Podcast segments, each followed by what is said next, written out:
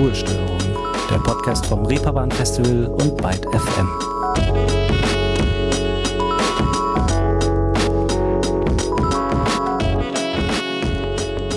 Hallo zusammen, willkommen im frisch herbeigefegten August und zu einer neuen Ausgabe Ruhestörung. Und ihr hört's vielleicht, ich weiß nicht, aber ich habe es tatsächlich geschafft, mir äh, zum zweiten Mal mittlerweile in diesem Sommer einen schönen Infekt einzutreten. Aber gut, ich hoffe, euch stört es nicht weiter und solange mir hier nichts auf die Tastatur tropft, sollte das auch nicht so wild sein. Wir beschäftigen uns, wie es einige von euch vielleicht schon mitbekommen haben, gerade hauptsächlich ja mit all dem, was in diesem Jahr auf der 16. Ausgabe des Reeperbahn Festivals so vor sich gehen wird.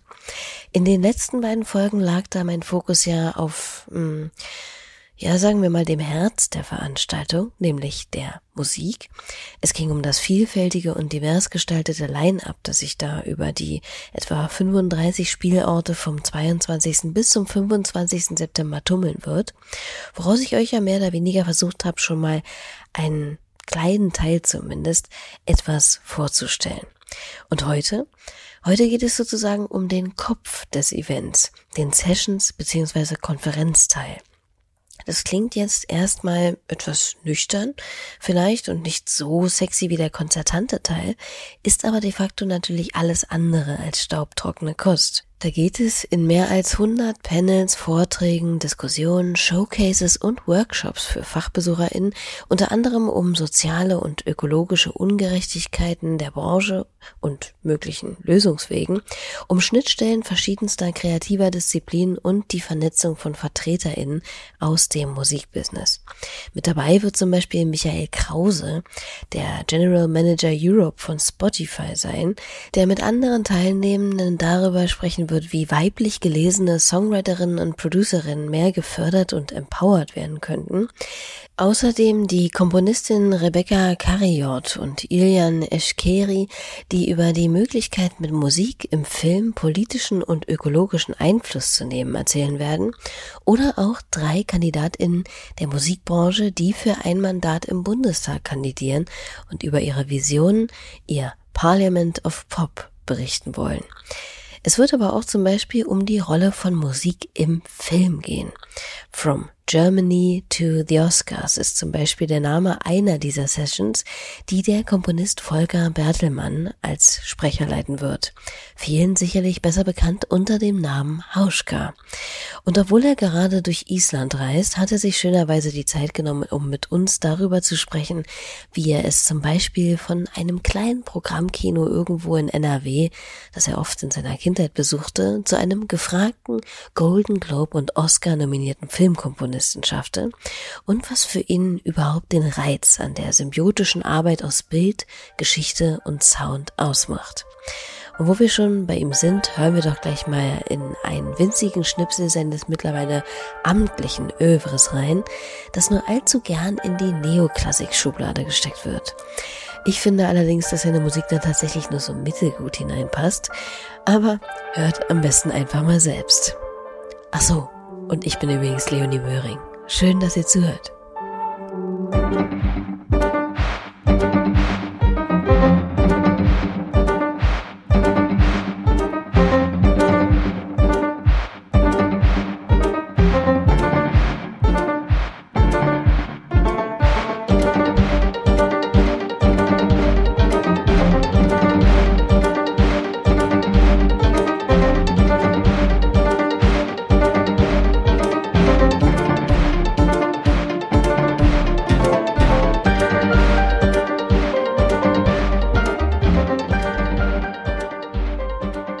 Aus dem Soundtrack Deutschland Dein Selbstporträt aus dem Jahr 2016 das Stück Tanzen von Hauschka oder zumindest ein Auszug daraus. Doch bevor wir uns noch tiefer mit dem Musiker befassen, zunächst erstmal noch ein paar Worte zur Konferenz bzw. den Sessions. Im letzten Jahr gelang den OrganisatorInnen des Reeperbahn Festivals ja der immense Kraftakt, diese wichtige Begegnungsstätte für BranchenvertreterInnen und Delegierte aus allen möglichen Ländern in den digitalen Raum zu hieven. In diesem Jahr, pünktlich zur allmählichen Überdrüssigkeit digitaler Angebote, soll das Ganze auch wieder live mit echten Menschen stattfinden, beziehungsweise als eine Art Hybridform, wie uns Mitorganisator Detlef Schwarte im Vorfeld dieser Ausgabe erklärte. Also das gesamte Session-Programm ähm, wird auch digital auf unserer B2B-Plattform im Internet ähm, äh, mit zu erleben sein. Ähm, wir werden insgesamt äh, vier Studios haben, in denen wir dann die Sessions äh, produzieren werden. Ähm, die werden wir halt mit Publikum produzieren, das heißt mit den Gästen, die hier live vor Ort sind. Ähm, insofern ist das alles insgesamt etwas größerer Aufwand als im letzten Jahr, wo wir halt ähm, auch das ähnlich produziert haben, aber halt ohne Live-Gäste. Ähm, ja, und darüber freuen wir uns natürlich äh, trotzdem ähm, dann wieder äh, tatsächlich Menschen mit dabei zu haben, die dann auch äh, mitdiskutieren können und ähm, ja auch möglichst viele Sprecherinnen und Sprecher dann live auf den Bühnen dort zu haben. Aber wie gesagt, es ähm, ist insofern ein voll hybrides Event, wie man jetzt äh, sagt, also dass wir eben für ein Live-Publikum genauso herstellen wie für Leute, die dann eben doch lieber zu Hause bleiben oder zu Hause bleiben müssen. Das Beste von allem sozusagen. Und nun vielleicht nochmal in Detlefs Worten. Woraus besteht denn dieser nicht rein konzertante Konferenzteil des Reeperbahn Festivals genau? Ähm, ja, also die äh, Konferenz des Reeperbahn Festivals umfasst verschiedene Programmbereiche. Wir haben dort äh, Netz, viele Netzwerkveranstaltungen, wir haben Showcases mit verschiedenen ähm, nationalen und internationalen Partnern, die dort ihre Künstler präsentieren. Wir haben ähm, eine Reihe von internen Meetings von Partnerorganisationen und Verbänden, die beim Reeperbahn Festival im Rahmen der Konferenz stattfinden. Und es gibt auch den ein oder anderen Award, der im Rahmen der Konferenz äh, verliehen wird. Da gibt es den VOT ähm, VIA Award, ähm, der VOT Independent Award heißt er genau, ähm, der Helga Festival Award ähm, ist ein anderer oder der International Music Journalism Award.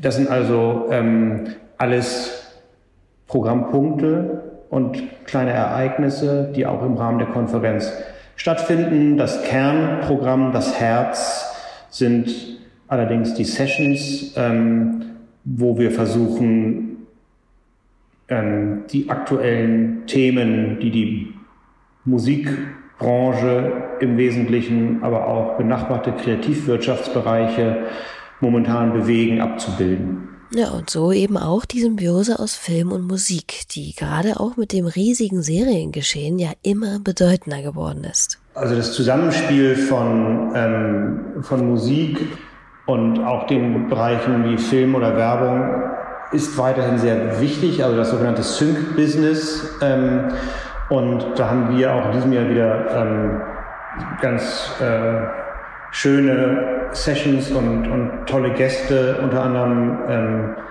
Hauschka, der über seine ähm, Projekte äh, dort berichten wird und ähm, auch äh, die deutsche Serie Wir Kinder vom Bahnhof Zoo. Ähm, der widmen wir eine gesonderte ähm, Session, in der äh, sowohl die Produzenten als auch die, die dort die ähm, Musik beigesteuert haben, ähm, berichten, wie sozusagen so ein, ein Projekt entsteht ähm, und wie es verwertet wird. Also das werden bestimmt ähm, ganz äh, wertvolle Informationen sein, die wir da ähm, vermitteln können. Klingt ganz danach. Und wie es Detlef eben schon nochmal angesprochen hat, auch Hauschka wird wie gesagt Teil des Session-Programms auf dem diesjährigen Festival sein. Ich persönlich habe die Musik des Komponisten vor ein paar Jahren für mich entdeckt, in einer Zeit, in der ich unglaublich klavierlastig in meinen Hörgewohnheiten unterwegs war und bin an ihm aber eben auch mal länger hängen geblieben, weil seine Art, Klänge, Melodien und Texturen miteinander zu verweben, schon etwas aus der Reihe tanzt oder ja, wie sage ich das jetzt am besten? naja, vielleicht aus der recht glatten, rein wohlklingenden, gefälligen und zuweilen ja manchmal auch etwas in die Beiläufigkeit abdriftenden sogenannten Neoklassik hervorstach. Er selbst formulierte es in einem Interview pointiert mal wie folgt. Ich will nicht, dass sich bei meinen Konzerten Freund und Freundin aneinander kuscheln, während um uns herum die Welt zusammenbricht. Und das schafft er. Kann ich aus Erfahrung sagen, denn 2017 habe ich ihn schon mal live im schönen Funkhaus in der Nalepa-Straße gesehen in Berlin und wurde da auch Zeugnis eines für seine Musik sehr charakterstiftenden Phänomens des präparierten Klaviers. Wie kam es bis dahin? Volker Bertelmann entdeckt mit etwa acht Jahren das Klavier für sich und absolviert dann eine zehnjährige klassische Ausbildung auf dem Instrument, dem er allerdings erst nach einigen Umwegen wieder viele Jahre später intensiv sich zuwendet. 2004 erscheint sein erstes Soloalbum Substantial, ein Jahr später folgt das Werk The Prepared Piano. Im Zoom-Gespräch erzählte er uns, wie es zu dem Drang der Entfremdung bzw. vielmehr Erweiterung des natürlichen Klavierklanges kam. Ich wollte eigentlich elektronische Musik machen mit einem ähm, akustischen Instrument und habe halt gesucht danach, dass ich nicht die Hi-Hats irgendwie auf einem Sequencer habe, sondern die Hi-Hats auf der Seite. Und dann habe ich halt angefangen, äh, Plastikfolien zwischen den Hammer und die Seite zu klemmen, damit ich irgendwie den Oberton von der Plastikfolie mit auf dem Ton habe. Und damit fing das eigentlich an. Dann habe ich halt gemerkt, ah ja, okay, man kann da ganz viel mehr Sachen mit den Seiten machen und ich kann jetzt zum Beispiel auch ein Schlagzeug spielen und kann dazu noch einen Bass haben und dann kamen die Loopstations dazu und äh, Effekte und dann war es auf einmal wie so ein kleines Orchester, was man um sich herum hatte, was mit dem man äh, ja, mit dem man einfach auf die Bühne gehen kann, ohne vorher sich was zu überlegen und man kann trotzdem ganz viel, äh, man kann einen konzertfähigen Abend gestalten. Und was landet dann da so beispielsweise im Korpus des Flügels?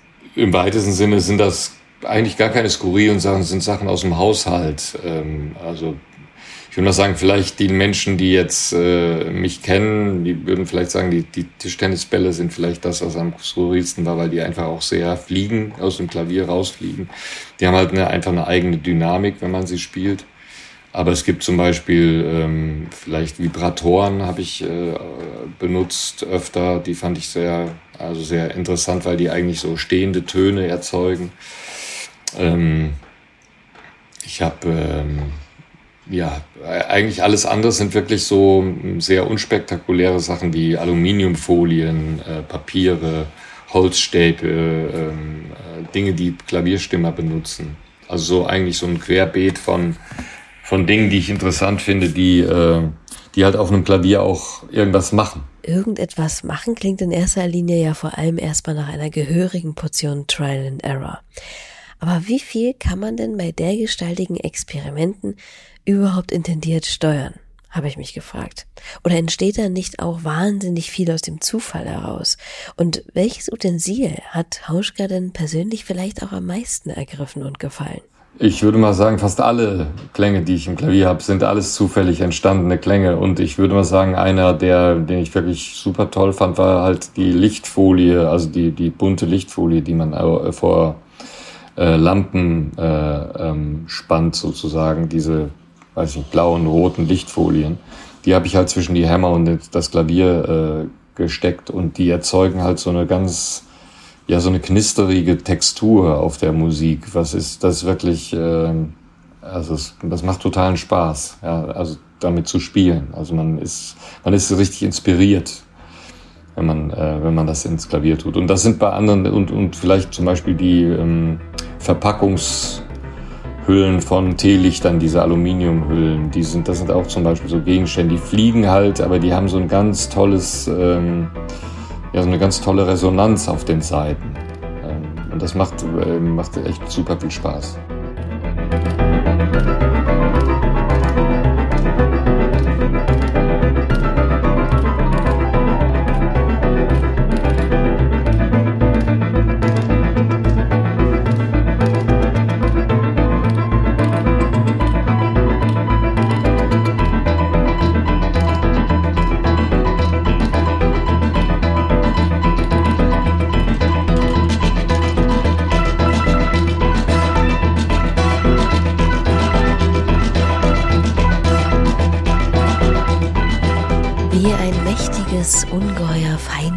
Feingliedriges Uhrwerk, in dem abertausende Zähnchen in die der benachbarten Räder greifen. Ein Auszug aus Constant Growth Fails, einem Stück, das auf der Platte What If aus dem Jahr 2017 zu finden ist. Zu dem Zeitpunkt, als dieses Album erscheint, ist Hauschka schon lange auf einen anderen Zweig gekommen, um den es, wie bereits angedeutet, auch in der Session des Musikers auf dem Reeperbahn Festival gehen soll. Nämlich seine Musik nicht völlig frei in die Sphäre zu komponieren, sondern Hand in Hand mit dem bewegten Bild, dem Film. Seinen ersten Soundtrack steuert er 2012 zu Doris Dörries Film Glück bei und bleibt seither diesem speziellen Genre mit seinem Schaffen gewogen. Und das durchaus erfolgreich, denn gemeinsam mit dem amerikanischen Komponisten und Pianisten Dustin O'Halloran produziert Volker Bertelmann die Filmmusik zu dem hochgelobten Spielfilm Lion, der, genauso wie sein Soundtrack, Oscar nominiert wird. Wir haben Hauschka mal gefragt, worin für ihn denn grundsätzlich die Faszination für das Schaffen von Filmmusik besteht. Äh, was den Reiz ausmacht, ist einfach die Zusammenarbeit mit jemandem, der eine Vision hat äh, zu einem Film. Und ich war schon immer ein sehr großer Fan von Kino ähm, schon als Kind. Äh, eigentlich bin ich schon sehr früh regelmäßig ins Kino gegangen in, der, in dem Nachbardorf, in dem ich groß geworden bin. Da, da gab es ein äh, Programmkino, das wurde jedes Jahr ausgezeichnet für das beste Programmkino in Nordrhein-Westfalen. Ähm, das war eigentlich ein sehr schönes, äh, sehr schöner Preis, aber es war ein sehr nerdiges äh, Kino im, also in Niemandsland sozusagen, wo, wo man einfach ähm, ja, wo es schon äh, wichtig war, dass man ein Fan ist von Filmen. Und äh, da habe ich mir aber auch alles angeguckt, was kam. Also auch äh, von irgendwelchen Disney-Filmen über, äh, weiß ich nicht, Indiana Jones und äh, also, also einfach so Abenteuerfilme und so. Das war einfach toll. Ähm, und genau, und das ist eigentlich das große Interesse. Äh, die Verbindung mit einem Regisseur, in Verbindung mit einem Regisseur und, einem, und den anderen ähm, Disziplinen an einem Film zu arbeiten oder an einem Buch zu arbeiten, was dann zu einem Film wird und den und das Ganze so ja fertig zu machen und zu, zu gestalten, dass es irgendwie eine, eine, eine tolle ja, Unterhaltung ist und auch, dass man sich verliert, vielleicht für, für eine kurze Zeit. Das finde ich interessant.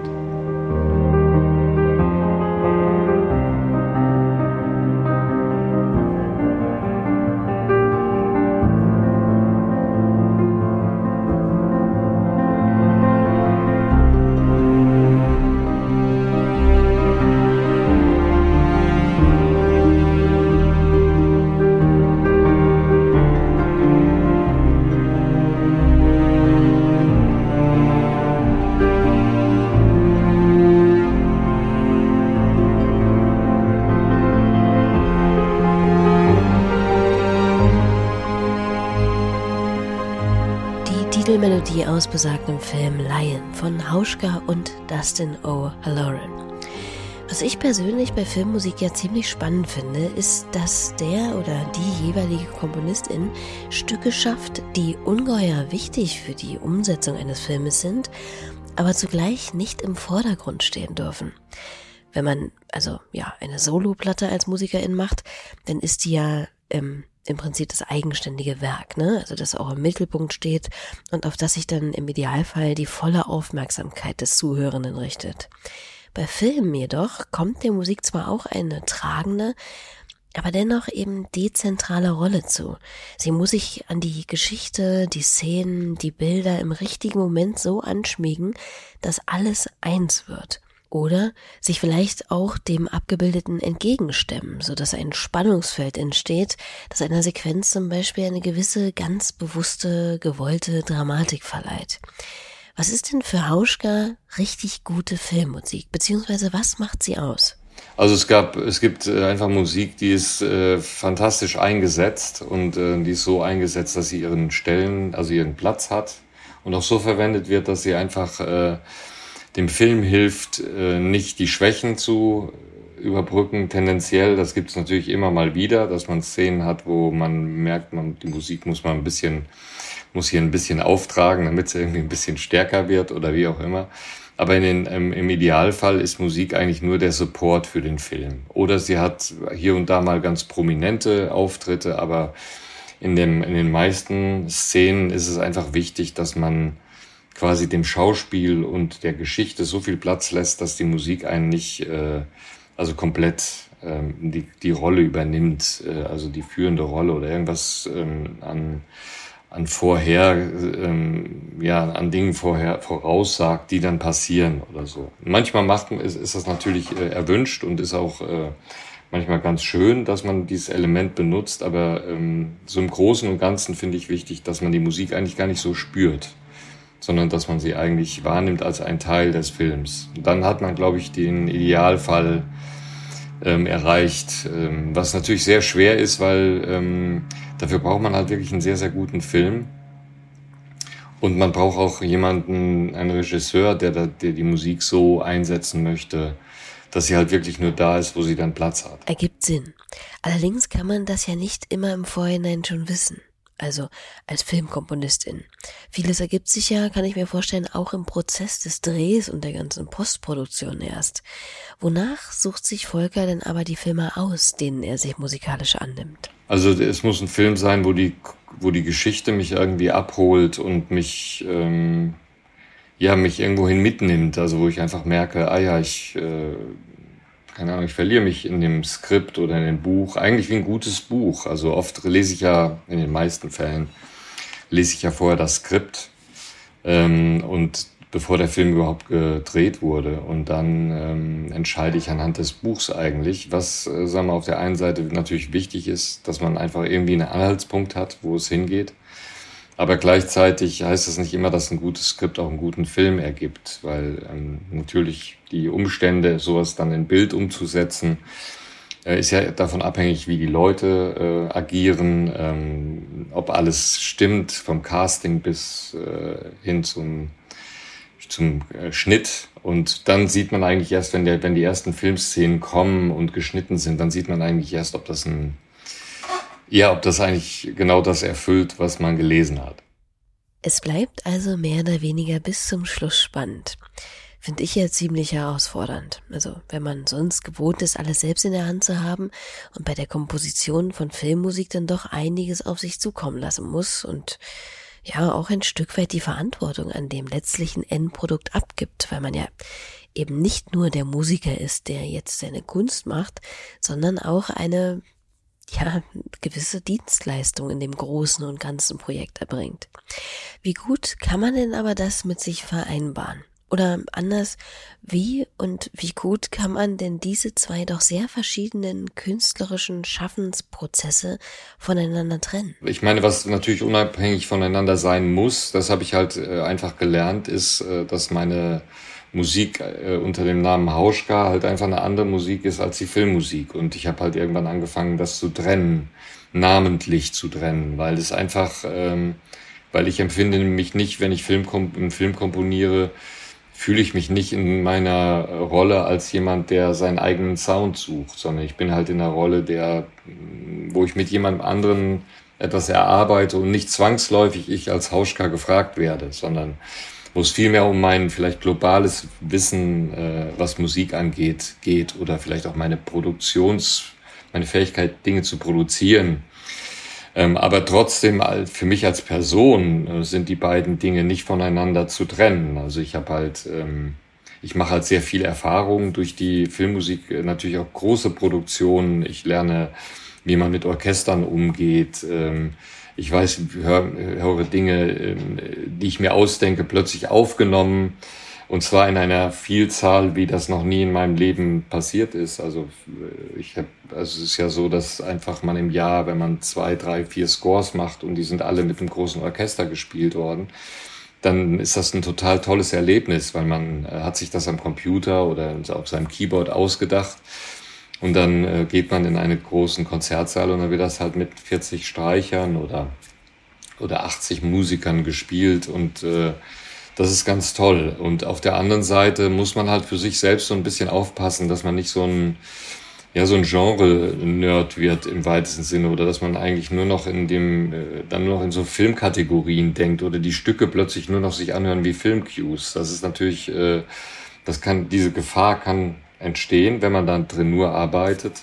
Und da muss man für sich so äh, Mechanismen finden, die einen eigentlich frei äh, machen von, von, der, von der Anhaftung von solchen, von so, so einer Arbeit. Man muss halt irgendwie gucken, dass man irgendwie für sich Regeln ent, entwickelt, die vielleicht bedeuten, ich mache nur die nächste Platte nur mit einem Fußpedal oder ich, äh, ich setze mich irgendwo mit einer Harfe hin und mache die ganze Zeit nur eine, eine Hafenplatte oder also äh, irgendwas, was halt einen limitiert in der, Vor in der Vorstellung, weil in der Filmmusik hat man alle Möglichkeiten. Also man kann halt das ganze große Besteck sozusagen äh, haben, wenn man will. Ja? Und für eine Platte ist es nicht unbedingt notwendig. Und eine künstlerische Idee kann ja durchaus auch einfach nur mit einem zerrissenen Papier äh, funktionieren. Also man kann einfach auch mit einem Sound einfach arbeiten. Ja? Und das möchte ich eigentlich gerne beibehalten. Die Möglichkeit, mich einfach zu, das Glas einfach umzudrehen und zu sagen, das könnte auch ein, ein Objekt sein und nicht ein Gefäß zum Trinken, zum Beispiel. Das ist auf jeden Fall ein gutes Vorhaben und ein schönes Bild, wie ich finde. Diese Herangehensweise ist mit Sicherheit auch ziemlich hilfreich, wenn es darum geht, Krisensituationen zu meistern. Also die Fähigkeit, Bestehendes neu oder umzudenken und aus dem etwas erschaffen zu können, was einem einfach jetzt vor einem liegt sei es auch noch so spärlich. Davon kann auch die Kultur- und Veranstaltungsindustrie ein Lied singen, denn während der Corona-Zeit musste daher bekanntlichermaßen ganz schön der Kopfstand gemacht werden, um der äußerst prekären Lage etwas entgegensetzen zu können. Allerdings ist das ja wiederum auch nicht erst seit den letzten anderthalb Jahren so. Musik auf Streaming-Plattformen lässt die Plattenverkäufe schwinden, schon länger, und Netflix macht auch der Kinobranche schwer zu schaffen. Natürlich nicht nur Netflix, sondern Videostreaming allgemein. Da hat Corona natürlich noch Salz drüber rieseln lassen, ist klar. Aber das Problem besteht. Wie sieht denn Volker die Situation als jemand, der ja mehr oder weniger in beiden Kategorien seine Kunst verwirklicht? Also natürlich ist es, äh, viele Sachen sind natürlich erstmal eine traurige Entwicklung, aber ich bin, also man merkt halt, dass Sachen einfach nicht, ähm, wie zum Beispiel die Kinos nicht auf waren, Premieren ausgefallen sind. Das sind natürlich in Einzelfällen einfach echt, ja, einfach tragische äh, Ereignisse. Also man muss sich das so vorstellen, man arbeitet zwei, drei Jahre an etwas, das man total liebt und äh, auf einmal hat das überhaupt keine Bühne. Und es sinkt irgendwo so in dem Dschungel der ganzen Veröffentlichungen irgendwie und nach unten in den Treibsand. Das ist natürlich echt, äh, also erstmal eine, eine, eine tragische Entwicklung. Auf der anderen Seite glaube ich, bin ich eigentlich ein sehr optimistischer Mensch. Also ich glaube eigentlich auch immer, dass sich Dinge irgendwie regeln und äh, neue Wege gefunden werden. Ähm, ich glaube zum Beispiel auch nicht, dass die Kinos aufhören, zwangsläufig. Also ist zumindest jetzt mein Gefühl. Vielleicht ist das auch ein Wunschdenken, aber zumindest würde ich mir wünschen, dass Kinos und Streaming zum Beispiel äh, gleichzeitig äh, funktionieren kann. Genauso wie Vinyl-Schallplatten neben Downloads existieren können. Ja.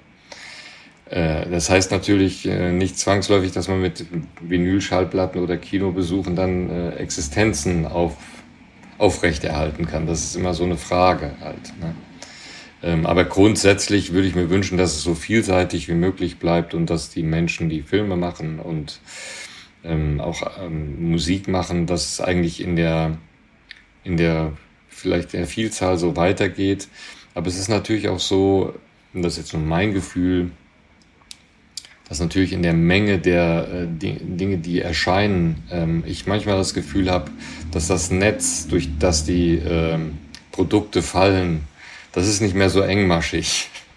Das ist einfach, äh, man hat eigentlich das Gefühl, jeder, ähm, im weitesten Sinne kann jeder was rausbringen und ähm, es hat auch überhaupt keine ja, es, äh, die, es gibt nicht mehr so eine, so eine Qualitätskontrolle vielleicht, wie, wie, es, wie ich das zumindest mal empfunden habe, dass man doch, dass es nicht so einfach war, eine Platte rauszubringen. Also man musste schon so ein bisschen dafür was tun und vor allem musste man auch raus äh, sich ja einfach auch zeigen, dass man dafür ähm, die Konsistenz hat. So und das, äh, ich meine, ich habe auch zum Beispiel gemerkt, als ich meinen ersten Plattenvertrag habe, dass ich nicht die Konsistenz habe in der Zeit, äh, einen Plattenvertrag anzunehmen. Das war für mich einfach viel zu früh. Ja. Äh, aber heute ist es halt so, es gibt halt keine Altersbeschränkungen. Äh, Menschen können, was weiß ich, schon im Teenage-Alter, was weiß ich, YouTube-Stars sein mit Millionen von Streams. Ähm, Filme können, ich will nicht sagen, jeder kann Filme rausbringen, aber da, da, kommen wir wahrscheinlich noch hin irgendwann.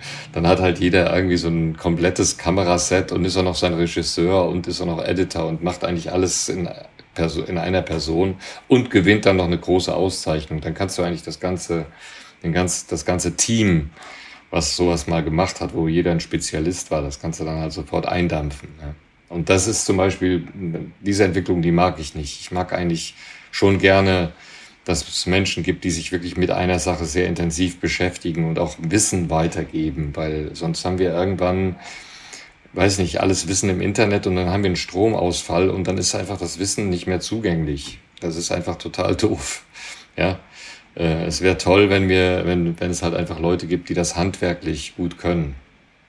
Und Leute, die ihr Handwerk, ihr Können und Wissen wirklich beherrschen und auch ein Interesse an der Weitervermittlung eben dessen haben, finden sich eben auch auf dem Reeperbahn Festival wieder. Was für eine rumpelige Brücke. Aber naja, im Endeffekt ist es ja wirklich so. Die Menschen, die da in den Sessions wie Volker Bertelmann zum Beispiel stehen, haben mir zweifelsfrei einen Plan von dem, was sie da tun und lassen andere in solchen Formaten eben daran teilhaben. Aber nicht nur das, auch Live-Musik ist natürlich so eine unvergleichbare Entität, in der Menschen das, was sie können und wofür sie brennen, unmittelbar an andere weitergeben. Und wenn's passt, dann springt sogar der Funke über. Das kann einem beim Reeperbahn Festival immer wieder passieren in Anbetracht der unzähligen Bands, die da in allen Ecken St. Paulis im September darauf warten, entdeckt zu werden. Auch Hauschka kann das bezeugen. Er spielte nämlich 2017 erst auf dem Festival und hat daran auch ganz besondere Erinnerungen. Ähm, das Schönste fand ich jetzt von meiner Erfahrung her war das Konzert im Mojo Club. Das fand ich irgendwie ziemlich toll. Also da hatte ich irgendwie so ein Gefühl, da, ja, da bewegte sich was, da kamen Leute rein und raus und haben, äh, also man, man merkte so eine Energie, wie die Menschen sozusagen sich an dem, ja, die Musik irgendwie, ähm, ja, die haben die aufgesaugt und sind halt geblieben. Also es ist halt die Musik, die ich mache, es ist ja nicht zwangsläufig Musik, bei der man bleibt. Also es kann auch sein, dass Leute einfach gehen. Ja. Und das ist auch zwangsläufig so mit, ich würde mal sagen, mit, mit Musik, die einen ähm, berührt. Das ist ja nicht immer Musik, die alle mögen. Ja. So, und ähm, dann gibt's natürlich auch Zwischendinger. Es gibt natürlich auch Musik, die fast alle mögen und wo man auch sagt, da will ich auch ein Teil von sein. Deshalb bin ich jetzt auch ein Fan von dem Ganzen. Also ich finde es auch schön und es ist auch äh, eine tolle Künstlerin oder ein toller Künstler. So, aber insgesamt äh, finde ich, muss Musik eigentlich auch spalten. Also sie muss auch einfach ähm, Menschen, äh, wo Menschen einfach sagen, nee, ich kann damit überhaupt nichts anfangen. Was macht, was denkt er sich da eigentlich aus oder was macht er da eigentlich? Aber wenn Leute bleiben und es werden mehr, das finde ich zum, immer ziemlich toll. Also wenn man merkt, äh, es verändert sich was in der Umgebung. Ein bisschen vielleicht wie beim Straßenmusiker, der wo dann einfach äh, plötzlich sich so eine riesen Traube bildet und die Menschen, äh, wo du einfach merkst, der hat irgendwas, irgendwas ist an dem dran, was die anderen total anzieht oder was sie toll finden. Das finde ich zum Beispiel vielleicht eine der ursprünglichsten ähm, Formen von ähm, Energie, die auf einen über, übertragen wird. Und das mag ich unglaublich gerne.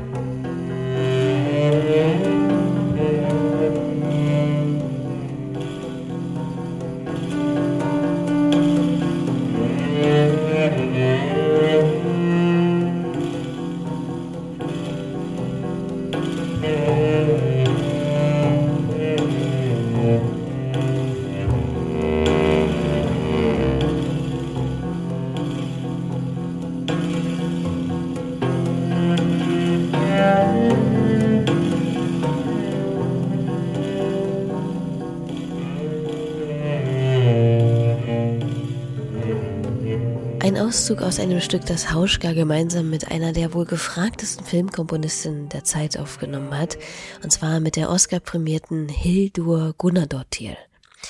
So, ihr Lieben, und damit sind wir auch allmählich am Ende dieser Ausgabe hier angelangt. Wenn ihr noch mehr über Hauschka oder das Programm des Konferenz- bzw. Session-Programms des diesjährigen Reeperbahn-Festivals erfahren wollt, werdet ihr bestimmt auf der Seite des Reeperbahn-Festivals fündig. Es ist mit Sicherheit einen Blick wert, denn die Komponente Filmmusik ist natürlich nur eine der vielen Aspekte, die dort in den mehr als 100 Sessions, Panels, Vorträgen, Diskussionsrunden und Workshops neben gesellschaftsrelevanten und branchenspezifischen Themen für FachbesucherInnen Anklang finden werden. Für die Konferenz gibt es im Übrigen drei verschiedene Tickets, sei mal vorweg gesagt das alles aus diesem Bereich umfassende Conference-Ticket, das Session-Only-Ticket für alle Programme der Live-Konferenz vor Ort sowie den Zugang zur Konferenzplattform und das Conference Platform Ticket, das ausschließlich den digitalen Zugang zur Konferenz ermöglicht. Ist aber auch alles auf der Webseite nochmal gut nachzulesen. Und nun bedanke ich mich herzlich bei Volker Bertelmann aka Hauschka für seine Zeit und das aufschlussreiche Gespräch, bei Detlef Schwarte für die ganzen Hintergrundinformationen und bei euch natürlich fürs Zuhören, Abonnieren und Bewerten von Ruhestörung. Wir hören zum Abschluss noch, woran Hauschka aktuell arbeitet und zum Ausklang ein Auszug aus einem seiner aktuellen Lieblingsstücke, nämlich der verklärten Nacht von Arnold Schönberg. Macht's hübsch und bis nächste Woche. Also äh, das Projekt, an dem ich im Moment arbeite, ist ein äh, Film, der heißt Against the Ice. Und da geht es eigentlich um die Geschichte von Grönland und der Kampf äh, um Grönland zwischen den USA und Dänemark. Also wo nicht ganz klar war, wozu Grönland eigentlich gehört. Und das Ausschlaggebende war der Fluss, der durch Grönland fließen sollte, der aber nie da war. Und im 18. Jahrhundert wurde halt eine Expedition losgeschickt, äh, um diese, diesen Fluss zu suchen. Und man wusste nicht genau, ob sie den Fluss finden. Ähm, und der ganze Film handelt eigentlich von dieser Expedition, ins, also zu diesem Fluss und zurück und äh, beziehungsweise auch nach der Suche von Vermissten, die das auch schon mal gemacht haben. Ähm, und das ist ein sehr, sehr, sehr, sehr toller ähm, Film, der halt überwiegend im Schnee und äh, in, der Weite äh, des Eises stattfindet und recht wenig, doch hat schon für, eine, für einen Film dieser Art vielleicht nicht ganz so wenig Dialog, wie man, wie man glaubt, aber es ist ein sehr, sehr schöner, äh, atmosphärischer Film und dafür kann man sehr, sehr gut Musik machen.